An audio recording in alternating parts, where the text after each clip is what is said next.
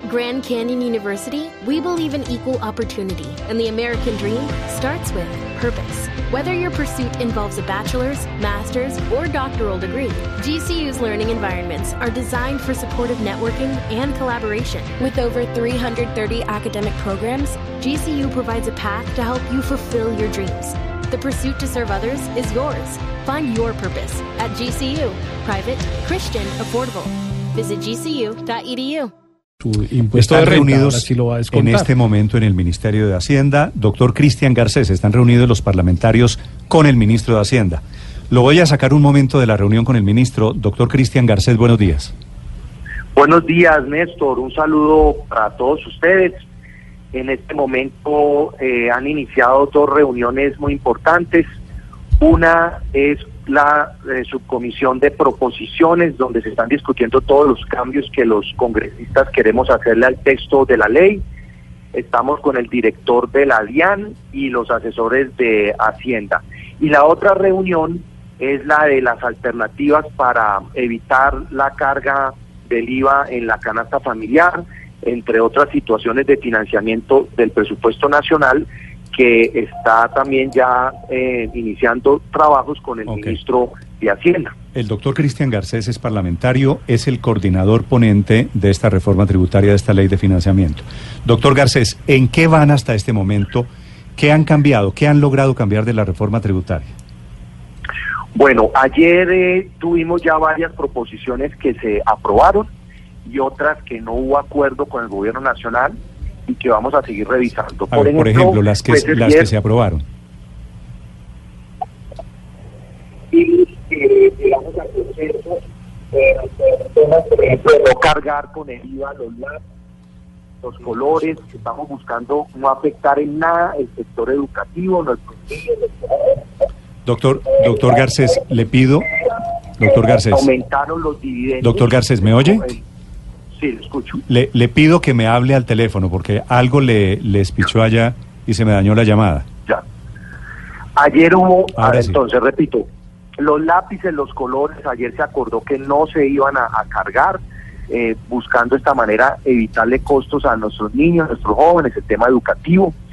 También se, se acordó que no se cargara el transporte de carga, que vimos con preocupación que eso podía ah, eh, disminuir la competitividad pues en nuestro país.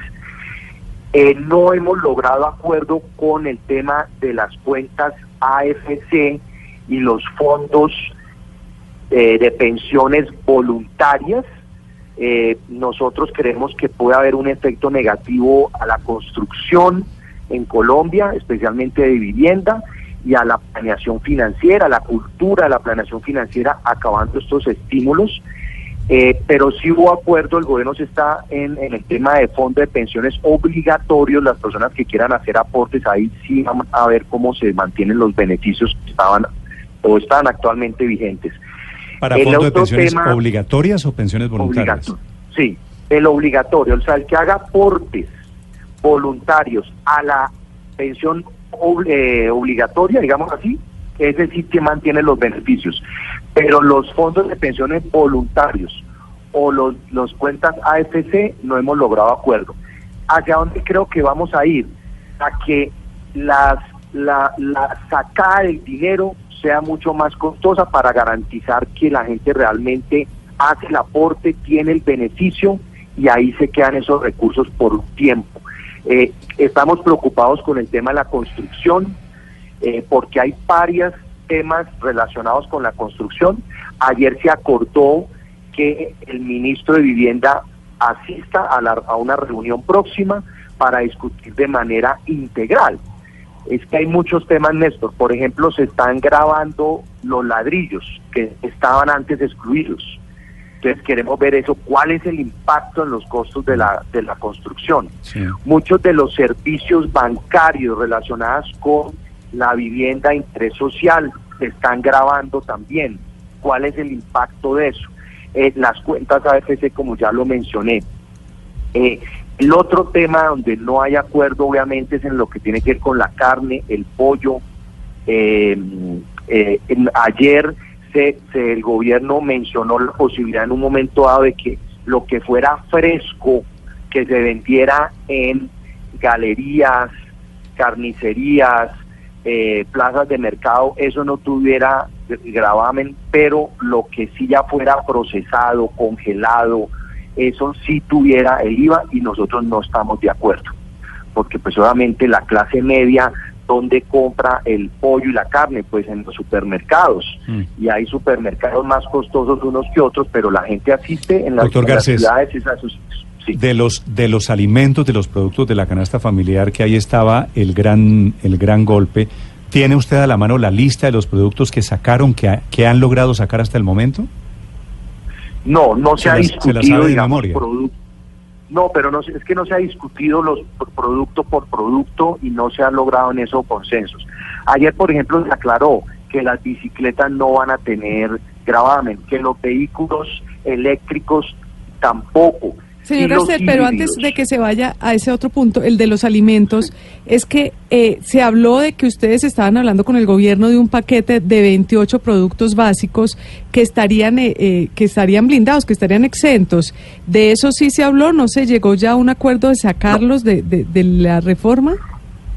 No, no se ha llegado a ningún acuerdo porque el problema que tenemos es que como la, la, la canasta familiar el ingreso que el gobierno esperaba es de 11 billones. Primero estamos buscando los, los temas que se pueden grabar, que si estamos de acuerdo, que no son de la canasta, esos entonces arrancar aprobando esto, saber cuántos recursos se recaudan y así sí poder entrar en lo de la canasta eh, familiar. Aunque debo decirles que el ambiente en el Congreso sigue siendo de rechazo total a lo de la canasta, ¿no? Sí. Y si se cae lo de la canasta, ¿de dónde recuperan la plata que pensaban recaudar ahí? Pues esa es una gran inquietud, Néstor. Nosotros, algunos hemos dicho que hay que revisar las inversiones, porque quisimos aumentar las inversiones en todas las carteras, o sea, en educación, en salud, en seguridad, en transporte. Y eso hicimos, buscando la mayor inversión para nuestro país, pero si en un momento hay que revisar inversiones, eh, yo soy de los que no está cerrado a que eso se revise. Eh, ustedes lo han tocado en el programa. ¿Qué quiere decir revisar inversiones, doctor Garcés? Claro, que nosotros en la aprobación del presupuesto buscamos aumentar la inversión en Colombia, la inversión pública. Y por eso pues se genera eh, este faltante de, cerca de 14 billones de pesos. De hecho, ustedes saben que eran 25 billones y se aplazó pago de deuda y entonces quedamos con 14. Y este es el tema que ahora estamos tratando de solucionar. Doctor Garcés. Eh, cuando fue presentada la ley de financiamiento, cuando la conocimos los colombianos, el gobierno dijo, mire, esta es mi propuesta, eh, los cambios que propongo respecto al IVA son estos, y para hacer una compensación a las familias más pobres vamos a devolverles a cuatro millones o más de familias 51.300 pesos mensuales. ¿Esa, ¿Ese tema de la devolución ya se cayó? ¿En qué vamos en ese tema? Si no se llega a grabar la canasta, entonces no hay que hacer devolución, Néstor. Entonces ese tema está congelado, porque esa plata que se le devolvía a las familias más, digamos, humildes de nuestro país era cerca de 3 billones de pesos. Entonces, si no está grabada la, la canasta, ahí hay 3 billones que pues no se, no se tienen que eh, eh, conseguir. Eso es parte pues de la, de la, de la discusión. Por eso primero hay que definir qué productos se van a grabar o no de la, de la canasta. Ayer sí se hablaba, por ejemplo, que las frutas, las hortalizas, el gobierno está de acuerdo en no grabarlas. Pero nosotros sabemos cuáles son los temas más gruesos. Los temas más, los temas más gruesos es el pollo, la carne, el huevo, la harina. E, esos son los productos más gruesos y en eso es que estamos nosotros eh, eh, discutiendo qué vamos a hacer. Pero eh, hay una parte que no entiendo. Perdón, lo interrumpo, doctor Garcés. Es decir, si se graba el 80% de los productos de la canasta familiar, sí hay que devolverse el IVA a los más pobres, pero si se graba el 60%, entonces no. Si, si grabamos a los, los productos que consumen los más pobres de este país, el, el Congreso tendría que buscar cómo se le devuelven porque no los queremos grabar. O sea, no queremos que las familias más humildes por nada del mundo sientan el peso de esta de este proyecto de ley de financiamiento. O sea, no ese es el tema eh, de fondo, pero ¿qué mm. queremos? Vuelvo y repito, queremos ir por partes. Primero, ¿en qué estamos de acuerdo? Segundo, mirar la canasta familiar, que es donde hay más dificultad. Y dependiendo de lo que pase ahí, entramos entonces a mirar lo de la devolución. En ese orden vamos. Doctor. Eh, doctor Garcés, eh, antes de, que usted se vuelva a meter a su reunión allá con el ministro, me estaba haciendo la lista de otros productos diferentes a los alimentos que iban a quedar por fuera. hablando de los vehículos Ladrillos, bicicletas, vehículos eléctricos y qué más. Se se le cayó la... ¿Otra vez? Es que sobre las viviendas, Néstor, sobre las viviendas... Ah, claro, por ejemplo, que la vivienda usada no está grabada, que, que ha, existido mucha duda sobre ese tema. Ese, ese tema se aclaró, la vivienda usada no va a estar eh, grabada.